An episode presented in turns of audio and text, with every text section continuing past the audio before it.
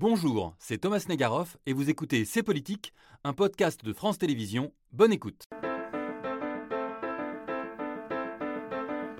Un ballon et des sérieuses conséquences géopolitiques. Non, nous n'allons pas revenir sur la Coupe du Monde de football au Qatar, mais sur la crise diplomatique qui a suivi la découverte d'un ballon de surveillance chinois dans le ciel des États-Unis. Un ballon détruit par, la nuit dernière par un avion de chasse américain. successfully took it down, and I want to compliment our aviators who did it, and we'll have more to report on this uh, a little later. Thank you. Le secrétaire d'État Anthony Blinken devait atterrir aujourd'hui même à Pékin pour y rencontrer le président Xi Jinping, mais il a préféré repousser sa venue. C'est le dernier épisode en date, Thomas, des tensions entre ces deux géants. Le temps où les experts américains espéraient un G2, c'est-à-dire une domination partagée du monde, semble bien loin. Après les rêves de coopération, place à la dure réalité, celle des rivalités économiques et géopolitiques, à tel point que l'on parle aujourd'hui de guerre froide et qu'on craint même une guerre chaude. Alors jusqu'où iront les tensions entre la Chine et les États-Unis C'est la question brûlante du débat de ces politiques.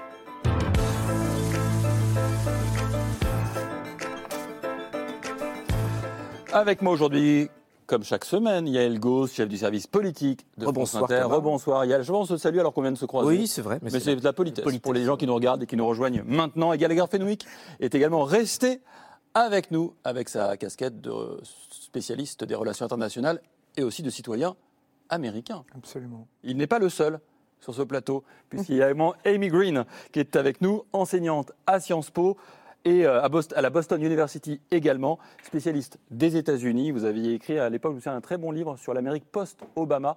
Vous avez aussi travaillé sur la politique étrangère américaine qui va nous occuper une bonne partie de l'émission. Merci d'être avec nous. Alice Ekman, bonsoir, vous n'êtes pas américaine Non. Non, il n'y a pas que des Américains. Vous êtes sinologue, euh, chargé de l'Asie et de, à l'Institut d'études de, de sécurité de l'Union européenne, auteur, et c'est votre dernier livre, de Dernier vol pour Pékin, que l'on voit ici. La Chine s'organise face à l'Occident. Est-ce que ça veut dire qu'on envoie des ballons pour s'organiser face à l'Occident? Vous nous donnerez des éléments, j'espère, pour y répondre. Pierre Aski est avec nous également. Bonsoir. Bonsoir Pierre, visage et voix bien connus des amateurs de géopolitique tous les matins sur France Inter à 8h17, pas très longtemps après Yael, pour votre chronique géopolitique. Spécialiste de la Chine, vous y avez été correspondant euh, plusieurs années, notamment pour le journal Libération, euh, six ans, entre 2000 et 2006, si je ne m'abuse. Et Bruno Tertrais, bonsoir. Bonsoir. C'est la première fois qu'on vous accueille sur ce plateau. Absolument. Amy Green aussi d'ailleurs, et on est ravi de le faire. Géopolitologue, directeur adjoint de la Fondation pour la recherche stratégique. Vous nous permettrez aussi un peu peut-être d'élargir le scope, d'aller voir un peu ailleurs Autant que vous voulez. se joue avec plaisir. Il y a quelques mois encore, euh, tous, les spécialistes, les journalistes, les observateurs se disaient, franchement, les interdépendances économiques, ça évite la guerre. Montesquieu, hein, le commerce adoucit les mœurs. Et puis, on a vu la guerre en Ukraine. On a vu la guerre, quasi-guerre qu'on mène contre la Russie, avec qui pourtant il y avait des tas, des tas d'enjeux économiques. Et on s'est dit, tiens, peut-être que la guerre, elle peut avoir lieu partout et n'importe quand. Ce qui pose effectivement la question euh, des relations entre la Chine et les États-Unis. Alors avant de vous donner la parole à tous sur ce sujet, je crois que Yael, on a besoin de précision sur cette fameuse histoire de ballon. Oui, rapp- rappel des faits. Tiens, tiens, une étrange montgolfière, Thomas, une montgolfière blanche, jeudi, dans le ciel bleu des États-Unis. Inoffensive, euh, pacifique, absolument pas pour les Américains. Outil d'espionnage XXL, selon eux, gros comme trois bus, pointés vers des sites stratégiques euh, américains. Alors on démine immédiatement côté chinois. La partie chinoise regrette l'entrée involontaire de l'aéronef dans l'espace aérien américain. C'est un cas de force majeure, nous explique jeudi le ministère chinois des Affaires étrangères, qui insiste pour dire que c'est un appareil de recherche météorologique, hein, que ça. Minimisation de l'incident par Pékin, maximisation de l'incident côté américain. La présence de ce ballon est une claire violation de notre souveraineté et du droit international, réplique l'administration Biden. Et ça finit comment? Bien Par une spectaculaire destruction en plein ciel, diffusée en direct par les chaînes info comme Fox News. uh, websites here. We're checking with the Associated Press. We're checking Twitter on several different official. Oh. Oh. I believe it just happened.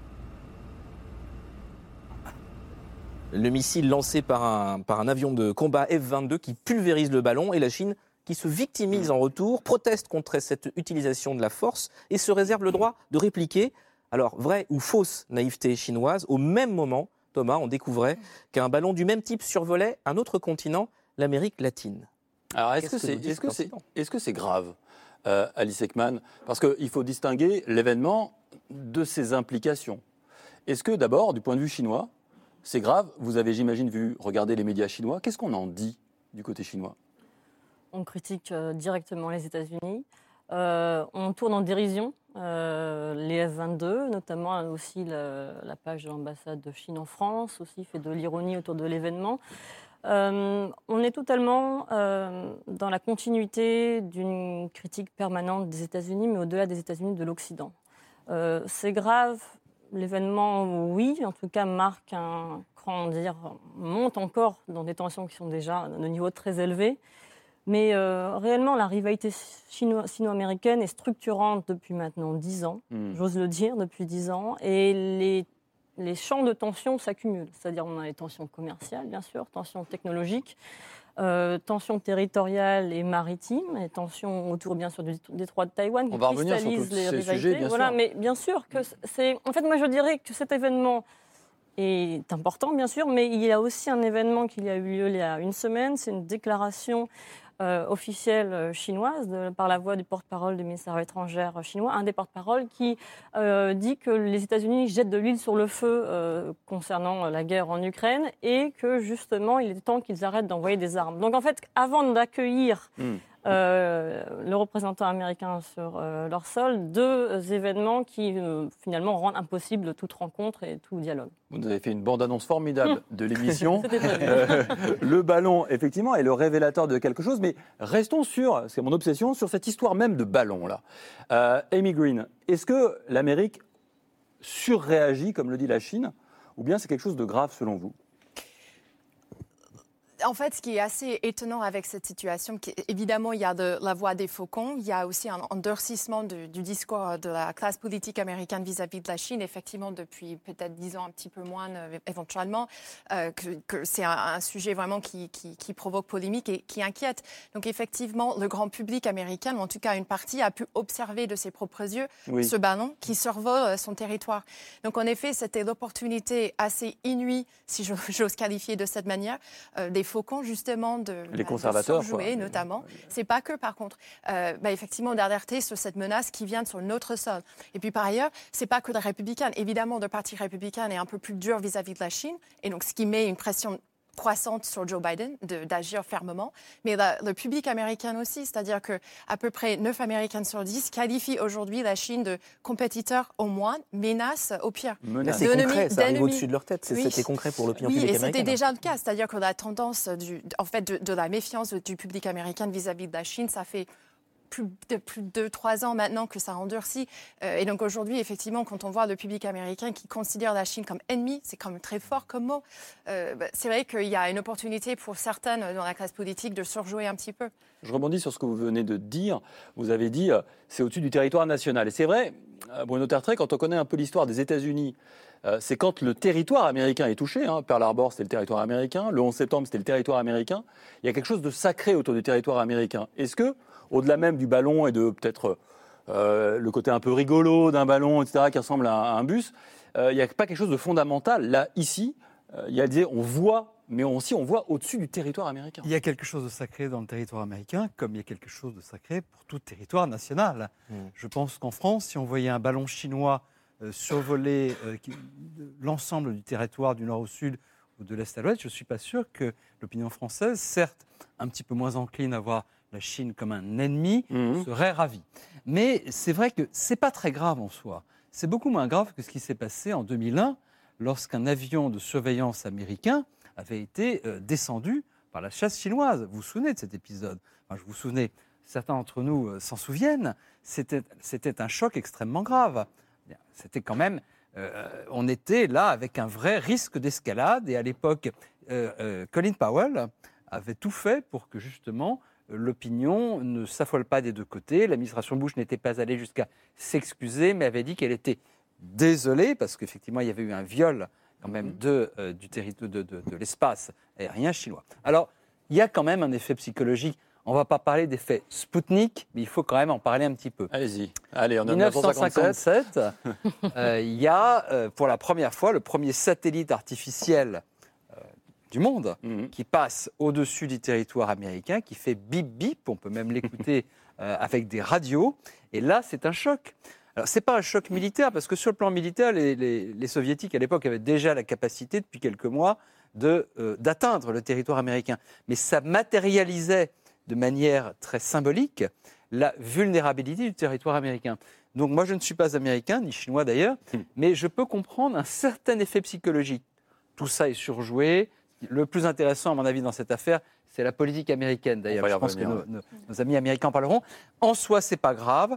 Ça va annuler effectivement une opportunité d'avoir une visite, mais c'est pas ça qui change complètement la dynamique des relations sino-américaines. Mais je pense que pour l'opinion, il y a un effet symbolique qui compte.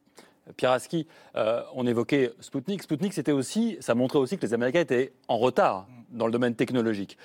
Là, il n'y a pas ça. C'est pas un révélateur de quelque chose. Non, c'est le. Je pense que le, le plus fort dans cette affaire, c'est le symbole, c'est-à-dire le fait que euh, la, la menace chinoise, entre guillemets, euh, euh, dont on parle tout le temps aux États-Unis, elle est lointaine ou elle est abstraite. Quand on vous dit Mm. euh, on est menacé sur l'intelligence artificielle ou les semi-conducteurs, c'est pas très concret dans, vo- dans- dans votre perception. Si Taïwan est menacé, vous pouvez dire ok c'est loin, c'est pas Ouais. mon affaire. Là, c'est au-dessus du Montana. C'est pas, euh, pas n'importe où. euh, euh, au-dessus des silos nucléaires du Montana, ce qui est Il faut quand même préciser quand même. Mais donc, donc il y a quelque chose, la part symbolique qui est de dire, voilà, la menace chinoise, bah, c'est ça, c'est c'est un, un- un ballon espion au-dessus de votre tête. Euh, et et c'est là que qu'on arrive à, à cette, euh, et c'est là que je suis peut-être pas d'accord avec euh, Bruno. Je pense que ça aura des conséquences parce que ça a durci le discours politique américain sur la Chine, qui était déjà passablement élevé. Euh, à un point euh, où il est très difficile de redescendre. Et donc, la, la visite de Blinken, euh, elle n'était pas anodine.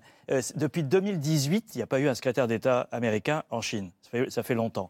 Elle a été décidée au cours de la rencontre Xi Jinping et Joe Biden à Bali, en marge du G20, au mois de novembre, pour non pas s'entendre, mais pour s'entendre sur la manière de, de ne pas s'entendre. C'est-à-dire de fixer. ben, C'était un peu ce qui s'était passé avec les Soviétiques après la, la crise de Cuba. Euh, on, on définit les règles euh, de, de la coexistence pacifique ou de la confrontation non violente. Euh, on peut l'appeler comme on veut. C'était un peu ça l'objectif de, de Blinken, c'est-à-dire fixer des règles du jeu. Aujourd'hui, il n'y a pas de règles du jeu. La preuve, la preuve quand, les, quand les ballons, le ballon arrive aux États-Unis, il n'y a pas de téléphone rouge, il n'y a pas de, de communication Pékin-Washington. Il y a des choses qui existent entre les, y compris aujourd'hui entre Moscou et Washington. Il y a des règles, un savoir-faire de la de la désescalade qui n'existe pas avec la Chine. Et c'est ça que euh, Je pense que c'est une illusion de penser que la visite de Blinken, je pense que c'est déjà trop tard, et que donc ceux qui disaient la visite de Blinken, c'était l'opportunité, l'occasion d'un retour, à, à- d'une remise à zéro, d'un reset, à mon avis, se trompe. Je pense que, c'est pas ce que je pense- je si, si, ça, pas- ça s'est entendu, si, retour- ça s'est entendu aux États-Unis, si C'est pas un justement. retour à zéro. Je pense que c'est- les- les règles- c'est la règles casse, pour limiter la casse, pour ne pas qu'il y ait d'escalade euh, à Taïwan si demain tard. il y a deux avions qui se, qui Absolument. se touchent Les, les mots de Blinken, pour 2001. les avoir en tête, on Je pense, que c'est propose- déjà trop tard. Bah, justement, euh, on va le regarder, Anthony Voilà, Blinken. ça. Comment est-ce qu'il a justifié euh, l'annulation de sa visite? Vous allez voir, c'est du langage diplomatique, certes, mais les mots sont donnés. hein. China's decision to fly a surveillance balloon over the continental United States is both unacceptable and irresponsible. I um, announced earlier today in postponing the planned visit for this weekend. Inacceptable, irresponsable, Gallagher. Euh, c'est marrant parce que vous avez évoqué Spoutnik, les crises de Cuba, donc des périodes de guerre froide. Oui. C'est des mots quand même très durs, là. Oui, après, ils auraient pu l'être encore plus, mais euh, la réponse de, de fermeté, elle était très attendue par le démocrate Anthony Blinken, parce que Amy euh, l'a euh, souligné tout à l'heure, il faut voir les proportions que ça prend euh, aux États-Unis. Je suis tout à fait d'accord que pour les Américains de visualiser ce, ce ballon, parce que si ça percute l'espace médiatique, c'est parce que des civils le voient. C'est-à-dire que le Pentagone explique, on le savait avant, mais à partir du moment où il y a des spotters avec leurs télescopes et leurs appareils et que ça commence à circuler sur les réseaux, Je là. J'ai même lu qu'apparemment, sous Trump, il y avait eu Bien trois sûr, fois bien des sûr. ballons, mais on ne les avait pas vus. et on avait Exactement. masqué la réalité. Exactement. Donc là, il y a la défense qui euh, s'exprime. Et qu'est-ce qui se passe? Parce que vous convoquez l'histoire et vous avez raison de, de le faire. En fait, c'est le retour de l'histoire, donc de la guerre froide. Sauf qu'il y a une inversion des rôles. D'habitude, c'est les Américains qui sont en train d'espionner et dont les avions euh, se crachent après des accrochages. Vous mentionniez euh, 2001, 1960, euh, le fameux euh, U2. Ça donnera euh, carrément un échange d'espions. Il faut se rappeler aussi qu'en 1960, c'est, je crois, deux semaines avant un sommet très important Est-Ouest qui devait se dérouler, je crois, à, à Paris.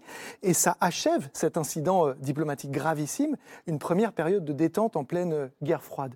Maintenant, moi, je, je pense, c'est mon sentiment, donc il ne vaut évidemment rien, que... Si, pourquoi vous dites non, ça mais, non, mais c'est- très personnel, si vous voulez. Oui. Parce que j'ai beaucoup suivi, si vous voulez, euh, j'ai j'ai beaucoup regardé euh, CNN, je ne dis pas que c'est le porte-voix du Parti euh, démocrate, mais on a le sentiment d'un immense regret dans ce que j'ai entendu. Je pense que les canaux de communication sont très ouverts entre Pékin et Washington. Ils se parlent beaucoup en ce moment. Et donc, s'ils arrivent à surmonter cet incident de manière peut-être contre-intuitive, il peut accélérer un, alors peut-être pas un rapprochement, mais en tous les cas une détente, parce que c'est bien là l'objectif d'Anthony Blinken lorsqu'il se rend à Pékin, vous avez raison, c'est pour installer des mécanismes de déconfliction qui ont été mon- démontés relativement récemment. La visite de Nancy Pelosi à Taïwan, on arrête de communiquer au niveau militaire, on arrête de communiquer sur des questions environnementales. Je pense qu'aussi bien la Chine que les États-Unis ont envie de, euh, d'améliorer euh, cela. Donc le défi, oui, juste pour conclure, oui. c'est de faire en sorte que la concurrence ne devienne pas un conflit, que le rival ne devienne pas un ennemi. Je pense que on- les deux oui, là-dessus s'entendent. C'est quand même Pékin qui envoie un ballon de surveillance. Oui, mais l'un n'exclut pas l'autre. Et je- théorie, là encore. Allez-y. et je Et après, Pierre la parole. Il voulait la prendre. Vous avez parfois un fonctionnement en silo. D'accord? C'est-à-dire que les gens qui sont responsables du renseignement montent une opération avec leurs moyens, leurs Mhm. chefs. Et puis, vous avez euh, dans un autre ministère les gens du, euh, des Affaires étrangères qui organisent depuis le 14 Le réchauffement. novembre Un gros 2022. quad gouvernemental Voilà. chinois, quoi, Alors, peut-être que la main gauche ne sait, ne sait Alors, pas ce que la main droite fait. Juste que- à- avant de passer par Pierre Aski, à votre main droite précisément, Alice Ekman, elle semblait douter un peu euh, Ouais. d'une friture dans la Oui. ligne du Non, pouvoir vous avez politique raison. chinois. Vous avez raison, les complexités dim- bureaucratiques existent partout et la décision de politique, euh, politique étrangère et de sécurité est complexe. Mais en Chine, c'est quand même de plus en plus top-down, si on une parler. tête.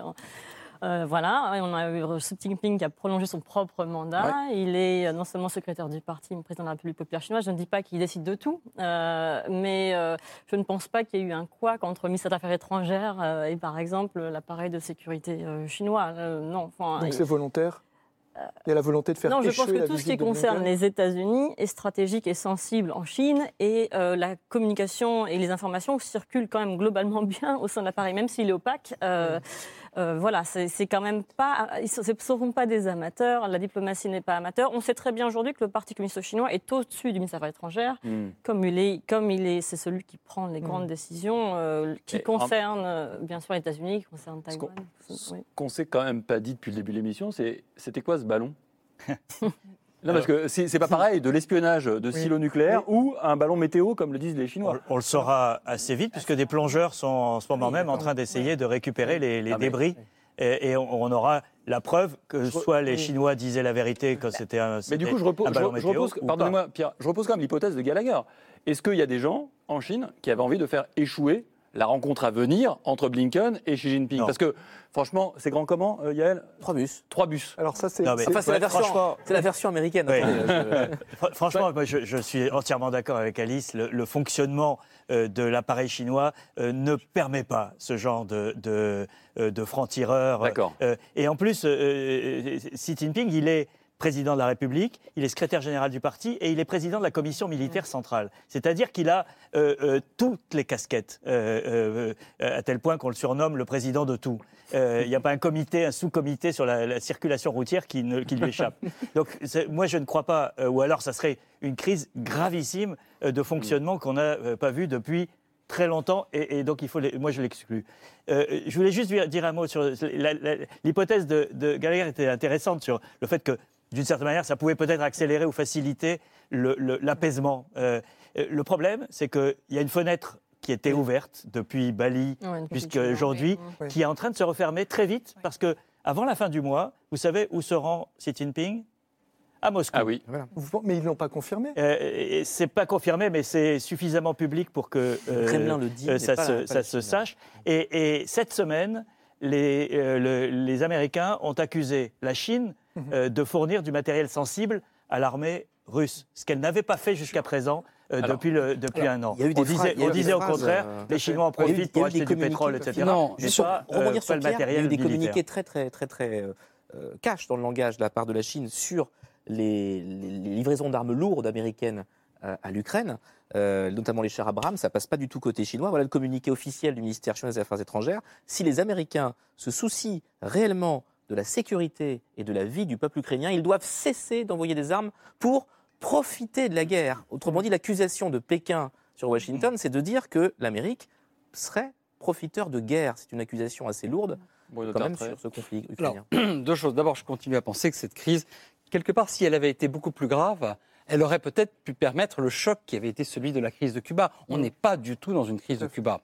Euh, donc, je, Tant je mieux. continue à penser. Tant Tant, mieux. mieux. et tant mieux, exactement. Peut-être que cette crise, Mm. l'équivalent de la crise de Cuba, aura lieu un jour entre la Chine et les États-Unis. Ne le souhaitons pas, parce que si ça a causé la détente, le, le risque était quand même trop grave. Je voudrais à la fois aller dans le sens de, de- de nos amis experts de la Chine, mais me faire un tout petit peu l'avocat du, du diable, ou peut-être du, du- du grand, du nouveau grand timonier.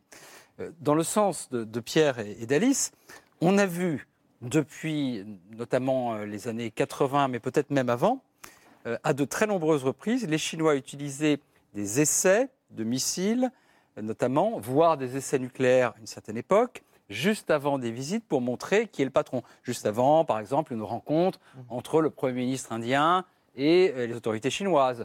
Un test de missile, ça s'est beaucoup fait.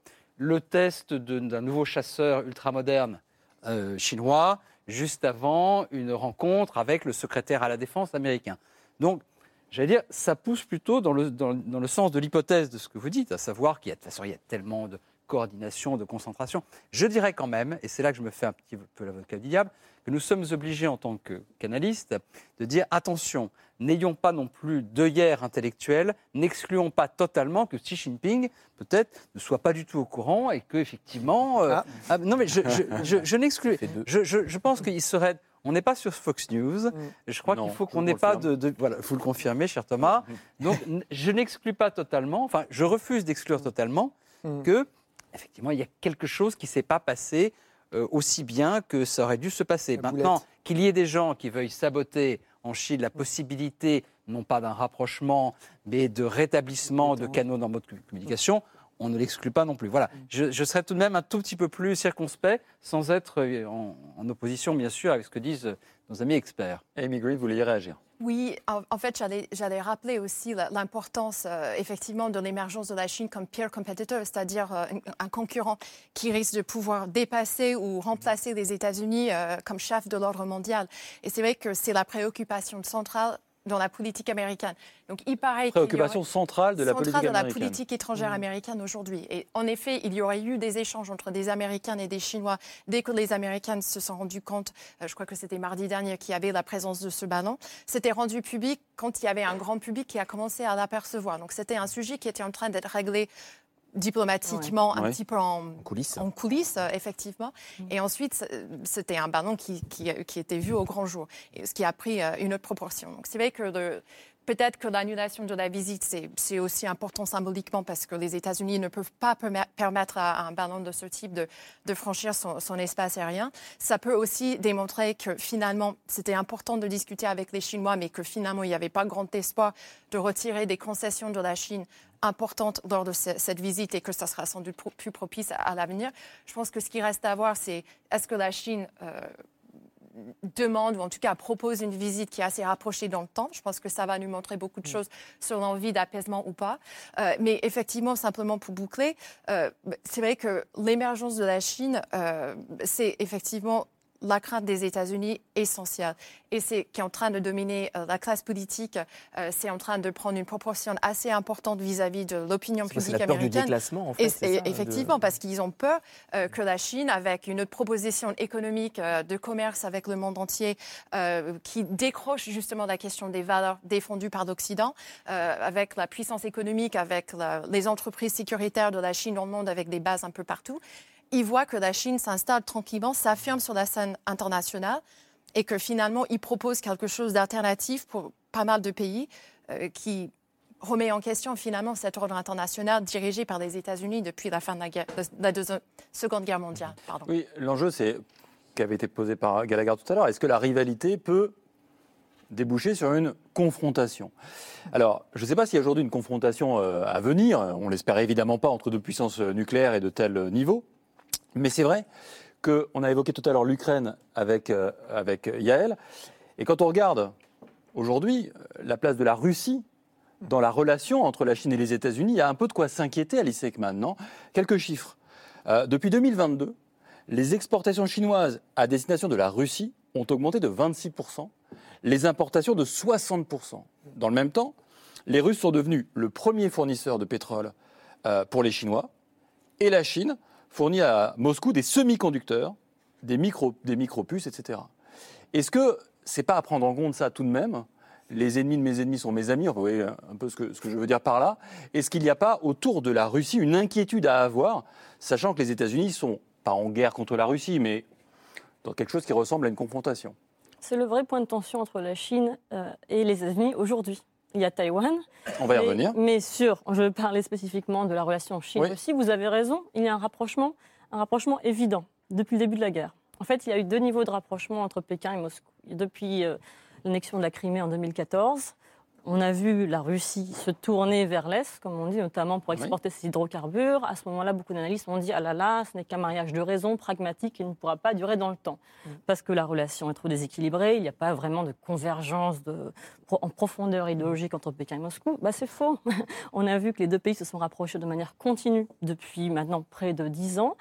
Et vous savez, vous vous souvenez, quand le 4 février dernier, les deux pays, euh, lors, en marge de l'ouverture des Jeux Olympiques de Pékin, Ah, il y a un an. avaient signé, exactement. Euh, oui, exactement. Il y a un peu plus d'un an, et oui, puisqu'on est le, on est le 5, Le c'est cinq, ça. ouais. donc il y a un an et un jour. Euh, donc ces deux pays, euh, la Chine et la Russie, ont signé un document stratégique très ambitieux. Alors, euh, depuis le début de la guerre en Ukraine, beaucoup se sont dit non, mais ce document stratégique euh, va être vu, euh, la Chine va prendre ses distances vis-à-vis de la Russie parce qu'elle avait 6 000 ressortissants chinois à évacuer du Oui. territoire ukrainien. On précise que juste que le 4 février dernier, c'était avant le début de la guerre. C'était quelques semaines avant le début de 20 la jours guerre. avant le début Voilà. de la guerre. ouais. Euh, donc c'est important de remettre cela en contexte. Et force est de constater que la Chine ne s'est pas du tout éloignée de la Russie, elle a renforcé son rapprochement. Et je le dis très clairement, non seulement on a les chiffres maintenant de Ouais. 2022, globalement le volume total des échanges euh, sur 2022 a augmenté de 30% par rapport à 2021. Euh, et donc c'est un, c'est un- Oui. par ailleurs, ça, Oui, et juste, juste pour, pour vous arrêter, il faut bien comprendre que c'est dans un contexte où les pays d'Occident tentent d'asphyxier l'économie russe. Oui, et dans un contexte où la Chine ne cesse de, de s'opposer aux sanctions et de les Ouais. considérer comme illégitimes, mais dans, la, dans un contexte Sans où la les Chine... contourner. Bah, au maximum, en tout cas, on voit qu'elle les Ah, respecte c'était- pas totalement. Et je voudrais quand même ajouter juste pardon, un point bien avant qui, confirme, à mon avis, le On rapprochement n'est pas sur Fox News, on a le temps de parler. je parle toujours un peu vite, mais euh, voilà, C'est un bien. sujet passionnant. Euh, pour moi, un élément qu'il faut vraiment prendre en compte, c'est la poursuite de la coopération militaire. Euh, Chine et Russie ont conduit des exercices militaires conjoints. Ils ont continué à en conduire depuis le début de la guerre en Ukraine, notamment euh, récemment en décembre en mer de Chine orientale. Donc, vous imaginez bien que si la Chine n'était pas satisfaite du comportement de son partenaire stratégique global russe, elle n'aurait pas tenu de ce type d'exercice Et militaire. que disait Alice Ekman, le document il y a un an, le 4 février C'était la remise en cause du nouvel ordre, sans- du, de l'ordre Exactement. mondial. Sans limite. En fait, Évoqué il y a un instant. C'est-à-dire que l'ambition de Pékin et Moscou va bien au-delà de leur environnement Alors, géostratégique proche. Ils veulent restructurer l'ordre mondial pour marginaliser l'Occident. C'est clair, explicite, noir sur blanc. Alors, question que je pose à l'ensemble de la table ici. Est-ce que euh, finalement, c'est euh, les Chinois qui sont quand même très pragmatiques hein, On ne rappellera pas la phrase de Mao avec euh, la branche. C'est la phrase de Mao? Quelle que soit la couleur euh, Ah, du c'est chat. Deng Xiaoping. C'est Deng Xiaoping. Peu importe la couleur du chat, tant qu'il attrape les souris. Voilà. c'est ça, Deng Xiaoping. Xiaoping, c'était il y a longtemps. Oui, mais le pragmatisme chinois, je crois que c'est une réalité quand même de, de ce pouvoir. Est-ce que c'est pragmatique? Les Chinois se disent Ah, on va pouvoir avoir du pétrole un peu moins cher Ouais. Euh, Ou bien c'est quelque chose de beaucoup plus profond Euh, Gallagher, peut-être une idée, puis après on va, on va développer. Je ne vais pas me permettre de. Si, permettez-vous, Gallagher. Mais euh, d'abord, vous parliez de la Crimée. La Chine euh, ne reconnaît pas l'annexion de, de la Crimée. Vous parliez euh, des armes. La Chine, officiellement, en tous les cas, ne fournit aucune arme à la Russie. Vous parliez des sanctions. La Russie, euh, la Chine, pardon, ne contourne aucune des sanctions occidentales. Vous parliez euh, d'un rapprochement. Moi, je pense qu'il y a plutôt une, connivence euh, ponctuelle qui se cimente autour d'un rejet de l'ordre mondial. Mais si vous cherchez d'autres valeurs communes, je n'en vois pas tant que ça.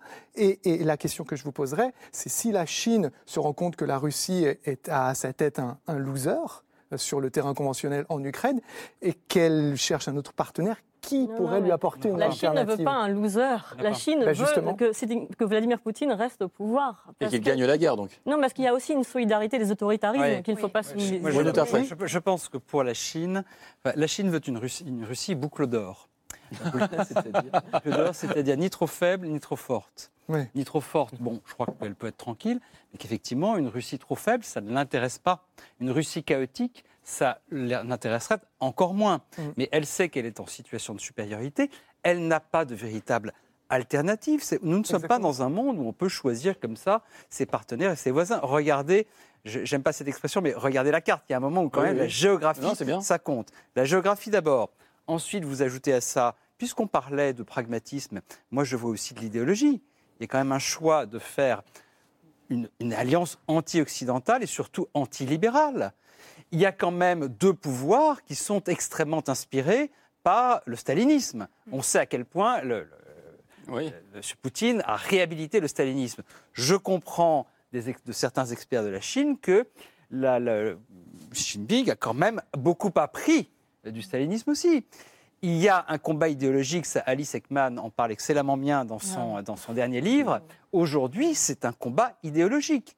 Il y a aussi une forme d'idéologie dans la manière dont Poutine parle de la Russie et des relations avec l'Occident, mais ce n'est pas forcément le même type d'idéologie. Donc tout ceci pour dire que on va, on n'est pas dans un monde où on peut choisir son partenaire. C'est quelque chose, je partage totalement ce qui a été dit, de structurant, de structurel, qui va bien au-delà de la connivence ponctuelle, des achats de pétrole. Et il n'y a pas forcément d'alternative pour l'un ou pour C'est l'autre. encore plus inquiétant, si je peux me permettre. Oui, tout à fait. Euh, Pierre Aski, est-ce que vous pensez que cette, euh, ce combat idéologique que vous avez euh, tous deux dépeint peut devenir un combat qui serait moins idéologique et peut-être plus militaire?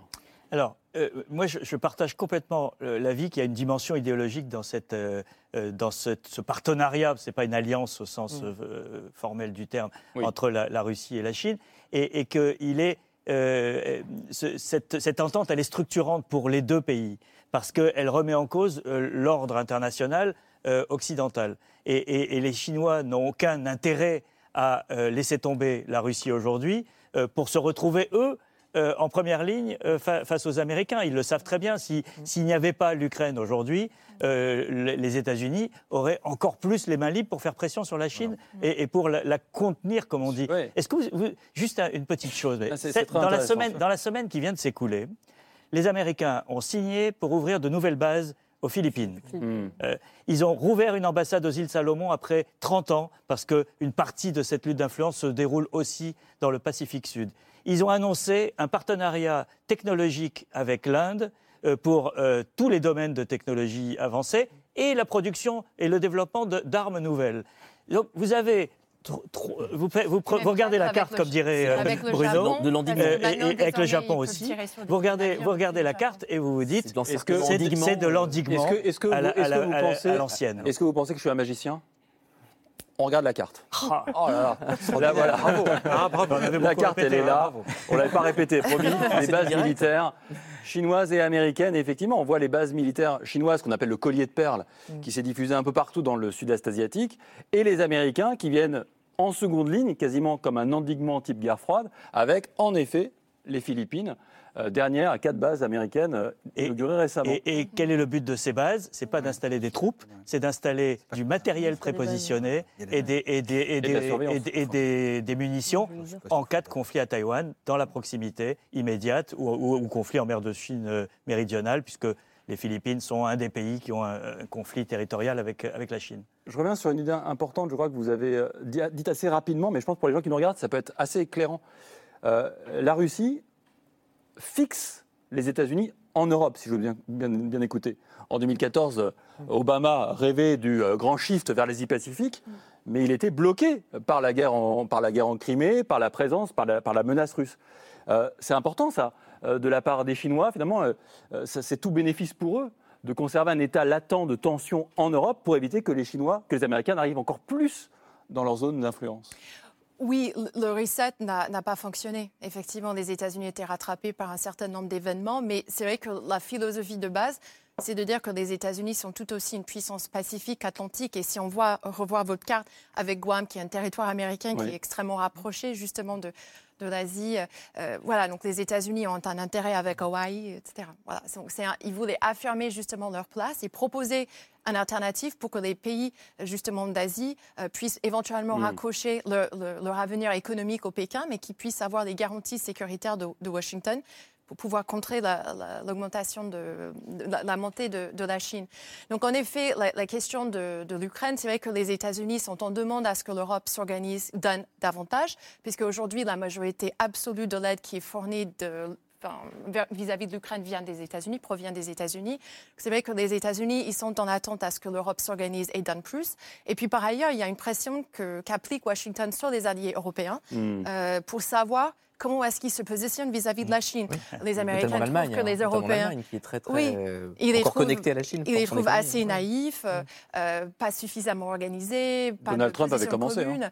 Mhm. Et, euh, et en fait, les Américains sont assez demandeurs à ce que les Européens s'organisent dans le cadre de l'OTAN et pas forcément de l'Union européenne, mais ça veut dire l'OTAN, ça veut dire militaire.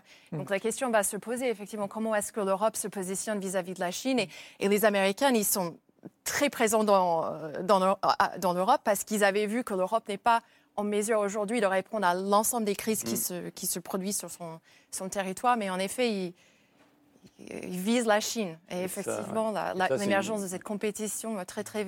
Non, et, pour aller dans, dans votre sens, vous mentionniez euh, l'OTAN. Euh, déjà aux, aux- aux Philippines, il faut savoir que euh, ces bases ont été inaugurées par euh, Lloyd Austin, le, le secrétaire à, à- à la Défense, et c'est là-bas qu'il apprend l'incident euh, qui Et est en cours avec oui. le, le ballon. Très bon timing. Et, et- ouais, d'ailleurs. Et une semaine auparavant, vous mentionniez euh, l'OTAN, Jens Stoltenberg, il est où? Il est en Corée du Sud. Il essaie de convaincre les Sud-Coréens euh, d'exporter leurs armements au nom de la défense de la démocratie. Il se trouve que constitutionnellement, pour les Sud-Coréens, voilà, on n'envoie pas euh, euh, d'armes, on n'exporte pas d'armes en direction d'un pays qui est en guerre. Donc ils trouvent des systèmes, par exemple, envoyés euh, en Pologne, qui après peut acheminer en direction de, euh, de l'Ukraine, ou encore envoyés, et ça les Américains l'ont fait, ont acheté des quantités massives de munitions aux Sud-Coréens, qu'ensuite ils réacheminent. Donc le passage par, euh, par le territoire américain Hmm. permet aux Sud-Coréens, si vous voulez, de Il faut, faut peut-être quand même préciser, puisqu'on parle de l'OTAN, de l'Europe, que d'abord l'OTAN n'est pas compétente géographiquement pour intervenir ou pour s'impliquer directement dans un conflit entre la Chine et les États-Unis. Hein, si Ah bon Stoltenberg. Ah non, absolument pas. Mais si la Chine attaque la France Alors, L'OTAN, il n'y a pas l'article de 6. si, valeur. si la Chine Ah, attaque la France, D'accord. Vous ouais, me rassurez. Si, si, je vous rassure quand même.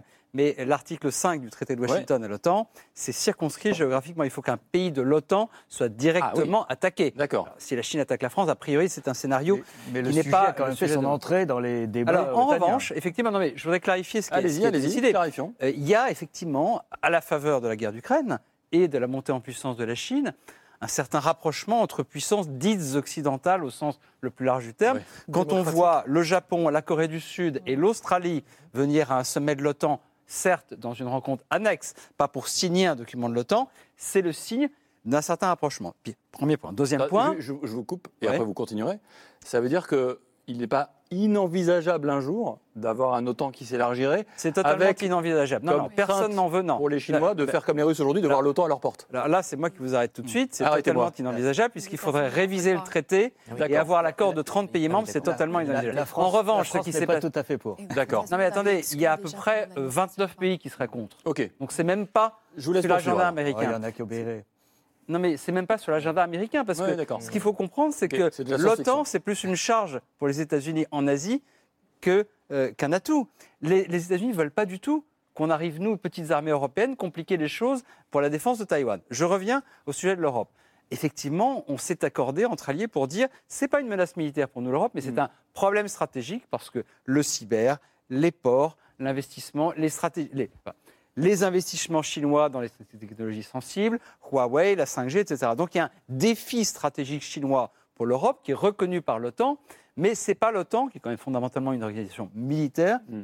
qui va fédérer les Russes, les, pardon, les, euh, les Américains et les euh, Chinois pour, euh, pour, pour cette, euh, pardon, les Américains et les Européens vis-à-vis de la Chine. Ça se fera, à mon, à mon avis, ce qui se fait le, le plus important, c'est ce qui se passe dans le forum Union européenne, États-Unis, pour tout un tas de raisons, commerciales, technologiques, etc. C'est beaucoup plus là que ça, que ça se joue que dans les domaines militaires. Un dernier mot, ce que les Américains voudraient, c'est qu'à terme, ils s'occupent de l'Asie, et nous, Européens, Oui. on s'occupe de l'Europe. Mais cette division de- du travail rêvée depuis 30 ans, littéralement, par les Américains, Voire même mon- depuis la fin de la Seconde Guerre mondiale.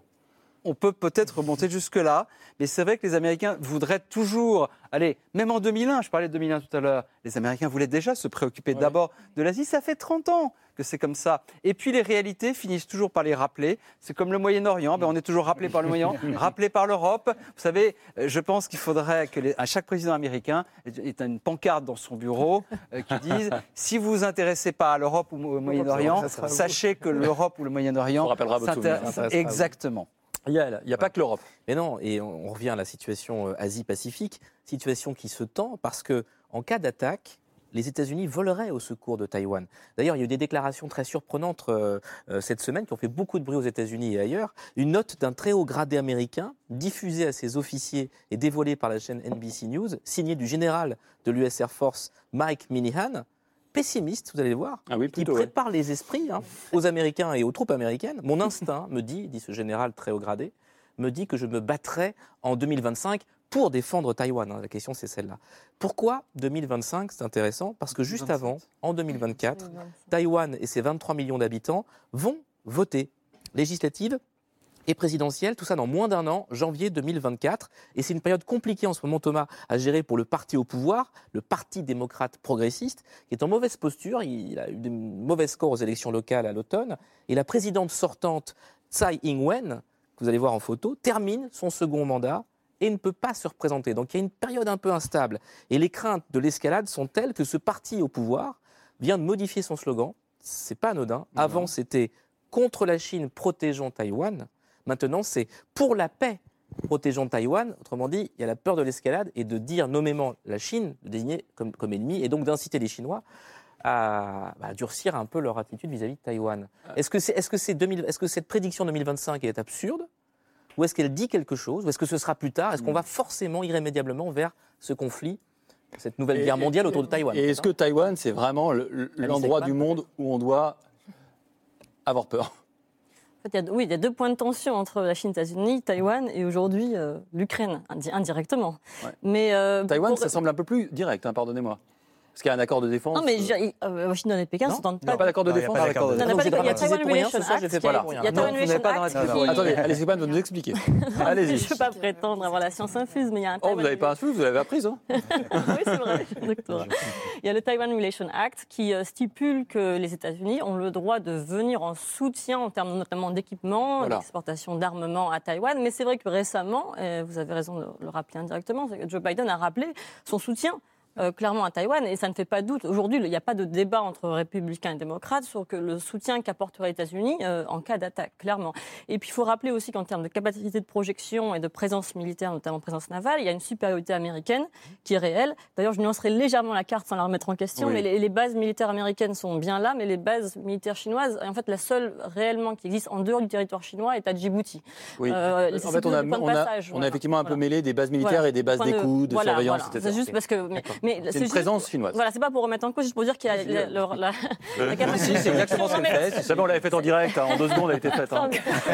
Cette asymétrie est importante à rappeler parce que Pékin en est pleinement conscient. C'est-à-dire que Pékin sait qu'aujourd'hui, euh, s'il y avait une guerre, euh, bah, et, les, les forces euh, militaires américaines pourraient être supérieures et pour la, voilà, la, la- la victoire ne serait pas euh, acquise, loin de là. Et c'est vrai qu'il y a le, le calendrier politique euh, qui est réel, euh, et, mais euh, je, je- je voudrais- aux États-Unis aussi, parce que ces élections présidentielles à Taïwan Oui, et aux. États-Unis, double, double élection. 2024, Et, euh, sensible. Et puis ce général parle d'intuition. Enfin, moi j'ai lu qu'il parlait d'intuition, instinct ou intuition. instinct, Alors on peut lancer une- une- un Un instinct débat militaire, sur ça fait peur. qu'est-ce que Ouais. l'intuition. Un général, un général qui dit mon instant, c'est que. Il a deux, trois infos, j'imagine. C'est pas des sujets marrants, mais on rigole. Mais c'est Non, parce mais- que, l'ambiance est bonne. Non, mais vous avez raison. C'est parce que, en fait, euh, peut-être que de son expérience, quelquefois, l'intuition est le fruit d'un calcul rationnel, mais il est tellement accumulé que il- il- intuitivement, il, sent que quelque chose va se passer. Ce qui est sûr, c'est que à Taïwan aussi, on a eu des déclarations en ce sens. Euh, notamment euh, au Parlement en disant euh, nous pensons qu'il euh, 2024, enfin avant 2025, quelque chose va se passer. Alors maintenant, beaucoup de ministères des Armées, ministères de, de la Défense dans le monde font des scénarios. Euh, de guerre. hein. Qu'est-ce qui va se passer? Si un tel, un tel, un tel, et comment, etc. Moi, mon analyse, je ne suis pas euh, militaire, mais c'est de dire que la Chine est consciente déjà de cette asymétrie euh, en termes de.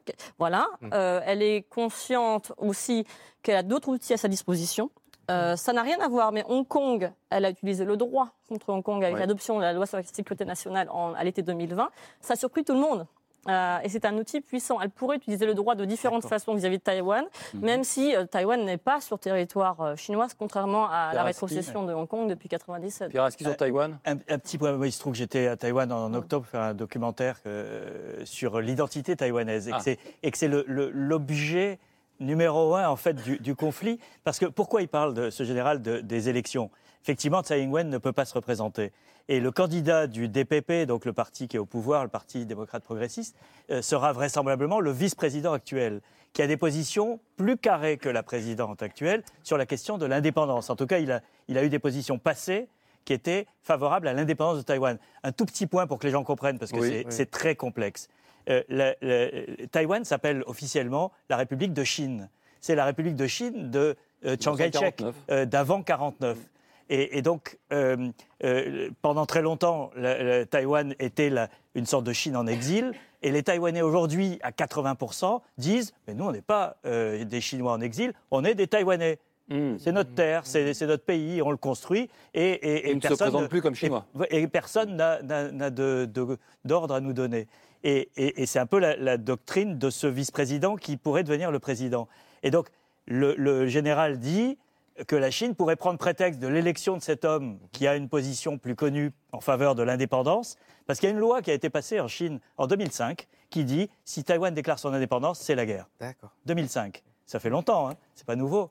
Euh, et, et- et- et donc, le- le- le- la politique actuelle, la politique que soutiennent les États-Unis, la politique défendue par Tsai Ing-wen, c'est le statu quo. Hmm. C'est-à-dire, on n'est pas indépendant, mais on n'est pas rattaché à la Chine. On- on- euh, et, cette zone grise, elle convient à tout le monde. Taïwan est un pays qui se porte très bien. Est-ce qu'elle convient vraiment à Pékin? Parce que on a fait un reportage sur le 20e congrès du Parti communiste chinois et Xi Jinping a rappelé, comme il le rappelle régulièrement, Oui. que le territoire national allait évidemment jusqu'à Taïwan, qui faisait partie intégrante du territoire Et ce national. matin, ce matin euh, c'est la fête des lanternes en Oui. Chine aujourd'hui. Il y a des ballons. Euh, et euh, Ah, l'armée- C'est- en fait, c'était ça, en fait. L'armée chinoise, l'armée chinoise a sorti une vidéo, ils en sortent beaucoup, Mm. dans laquelle on voit des avions qui décollent, des, des sous-marins qui sortent de l'eau, etc.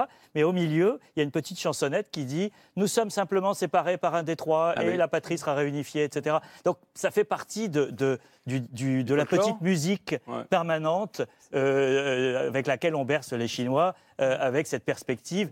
Mais sauf que euh, Pékin, et c'est pour ça que les dates ont leur importance dans une certaine mesure, c'est que les Chinois savent très bien, parce qu'ils suivent ce qui se passe à l'intérieur de Taïwan, Mm. Que plus le temps passe et plus les Taïwanais se sentent taïwanais. Et- un et mot, Oui, euh, Tarfay puis Émigrine, parce qu'on a beaucoup parlé de Chine, un peu moins des États-Unis. Et 2024, c'est quand même une année électorale. On Je va voulais pas, je voulais pas parler des. États-Unis, mais quand on, Non, mais ent- allez-y. quand- quand on entend ce type de discours, il faut toujours prêter l'oreille. Rappelez-vous ce que disait Vladimir Poutine en juillet 1900 de 2021. Il publie un, énorme, un grand texte sur l'unité historique Oui. euh, de, euh, des et Russes euh, et des Ukrainiens. Euh, C'est un petit peu mutatis mutandis, toute chose égale par ailleurs, le, même type de discours. Ça justifie par avance une action de force dont beaucoup penseraient qu'elle pourrait être irrationnelle. Mais puisque vous posiez la question, Thomas, euh, en début d'émission, est-ce que l'interdépendance économique, euh, le risque de sanctions, ne- n'amoindrit pas le risque de guerre? Eh bien non. Non. Quand on a un pays, un pouvoir comme Poutine, quand on a un pays, un pouvoir comme Xi Jinping, la politique sera toujours plus importante que l'économie. Les sanctions, ça n'a pas fait peur à Poutine. Les sanctions, ça ne fera pas forcément peur à Xi Jinping. Vous vous souvenez du film euh, La Grande Illusion? Mhm. Bon, La Grande Illusion, c'est un film français très célèbre qui est basé sur un livre qui était très connu à l'époque, qu'on a un petit peu oublié aujourd'hui, d'un monsieur qui s'appelle Norman Angel, qui dit que en 1905, 1907, pardon, euh, 1909, je crois, euh, finalement, la guerre désormais, ça ne sera plus une entreprise rationnelle à cause de l'int- de l'interdépendance économique. Euh, cinq ans plus tard, on voit ce qui s'est passé. Et donc, il faut se méfier de l'idée que l'interdépendance économique, qui est réelle encore aujourd'hui, non seulement entre les États-Unis et la Chine, mais aussi entre la Chine et Taïwan. D'abord, ça ne suffit pas. Et deuxièmement, cette interdépendance économique, ben, elle commence à se réduire, se réduire, se réduire. Donc militairement, la Chine va progresser dans les années qui viennent. Économiquement, la Chine, Taïwan et les États-Unis vont graduellement se séparer un petit peu. Donc le risque de confrontation mécaniquement sera montant. Ça ne veut pas dire qu'il est inévitable, que la, que la, guerre est inévitable, mais en tout cas, Le on peut, comprendre, on peut comprendre l'inquiétude de ces généraux, même si sur le plan militaire, moi 2025, ça me paraît un petit peu tôt. Amy Green, euh, on évoquait 2024, les élections à Taïwan, c'est aussi les élections aux États-Unis. Vous avez commencé l'émission en disant, vous savez, les faucons, les conservateurs, ultra-conservateurs, ils font leur beurre et leur sel de ce qui s'est passé avec la Chine. Ça veut dire que l'arrivée au pouvoir, je ne vais pas dire le mot Donald Trump ou Ron DeSantis ou je ne sais qui, mais d'un président républicain très conservateur, pour avoir un impact, parce que pour faire la guerre, il faut être deux. Il faut être deux. Euh, tout d'abord, peut-être un, un- un mot sur, ce- sur cette note qui est sortie. Euh, L'administration a été assez rapide à, à nier toute euh, véracité des, des faits. Ils avaient dit qu'évidemment, le conflit n'est pas inévitable et tout le travail qu'ils font aujourd'hui diplomatiquement, c'est justement pour éviter ce, ce conflit ouvert. Pourquoi? Parce que oui, finalement, les États-Unis et la Chine sont interdépendants, économiquement, mais pas que. C'est vrai que ce sont des deux puissances du monde qui peuvent vraiment faire beaucoup de progrès sur des sujets tels le changement climatique, euh, la Ça, question du c'est le désarmement fameux nucléaire. G2. Oui, donc, donc il y a une importance dans ce- cette relation bilatérale et évidemment, ça démontre que l'administration Biden n'est pas prête à poursuivre la voie du, du conflit. Mais en effet, il y a 2024, mais il n'y a pas que 2024, il y a dès maintenant. Pourquoi? Parce que le Congrès est contrôlé par le Parti républicain en partie. Le Sénat reste chez les démocrates, mais aujourd'hui, on a Mhm. un Parti républicain avec Kevin McCarthy à, à la tête, le Speaker of the House, le chef, de, de- de- Président le, chef- président de l'Assemblée, euh, qui a aussi un certain nombre de trumpistes dans ses rangs. Euh, donc il y a euh, une posture politique très importante. Il ne faut pas oublier non plus qu'ils Et sont ils ont un en discours train de- très anti-chinois, ces Et il gens-là. prépare un voyage à Taïwan. Exactement. Et Kevin McCarthy Ah avait dit, à l'instar de Le Nancy Pelosi Pelosi, qui était D'accord. Effectivement, qu'il allait prochainement se rendre à Taïwan, peut-être, on ne sait pas, mais sans doute. Euh, mais il y a pas mal de, de- de calculs politiques en ce moment, c'est-à-dire qu'il y a la, discu- la discussion sur le budget, sur, la- sur le plafond de dette. Les républicains vont demander des concessions, ils commencent déjà à demander à ce qu'on dépense moins militairement. Euh, Biden va avoir besoin d'eux pour, pour pérenniser le soutien à l'Ukraine. Donc il y a, il y a- il y a tout un, un calcul politique qui, qui Mhm. plaide en faveur de- du durcissement du discours. Euh, mais en effet, si on va vers une hypothèse du Parti républicain en 2024, je suis optimiste de dire que finalement la politique étrangère, ce n'est pas une, euh, un bateau euh, à haute vitesse, c'est plutôt un navire qui prend beaucoup de temps pour réorienter. Mais néanmoins, il y a cette, possibilité que les faucons puissent être irresponsables et, chercher, le, chercher le conflit. Si la Chine pouvait, je ne suis pas spécialiste de la Chine, mais si la Chine pouvait souhaiter la coexistence plutôt paisible de, de grandes puissances, le prisme principal des États-Unis aujourd'hui, c'est la concurrence et la compétition qui doivent absolument emporter pour la question de survie de, justement de l'ordre mondial. Non, si Kevin McCarthy, le président de la Chambre, qui a des mots euh, évidemment très durs sur, sur la Chine, procède à, à ce voyage, ce sera un, un vrai moment de vérité pour le coup. Merci, merci à tous. On a ri, mais on a aussi, peut-être parce qu'on avait peur, hein, c'est pour, se protéger. On a évoqué, euh, on n'espère pas évidemment un conflit à venir, mais en tout cas, je crois qu'on a mieux compris les rapports et on a dépassé la question du ballon des rapports entre la Chine et les États-Unis. Merci à tous d'avoir participé à cette émission. Pierre Aski, on vous écoute demain matin sur France Inter. Bruno Tertrais, merci beaucoup. Amy Green, merci infiniment. Alice Ekman, on vous lit. Dernier vol pour Pékin aux éditions de l'Observatoire. Merci Gallagher, merci Yael. On se retrouve tous les trois avec Camille dimanche prochain pour un nouveau numéro de C'est Politique à suivre sur France 5. Hezbollah, l'enquête interdite, c'est une série documentaire absolument géniale en trois volets à découvrir ce soir à dimanche prochain pour C'est Politique. C'était C'est Politique, un podcast de France Télévisions. S'il vous a plu, n'hésitez pas à vous abonner pour ne rien manquer. Vous pouvez également nous retrouver en vidéo sur France.tv.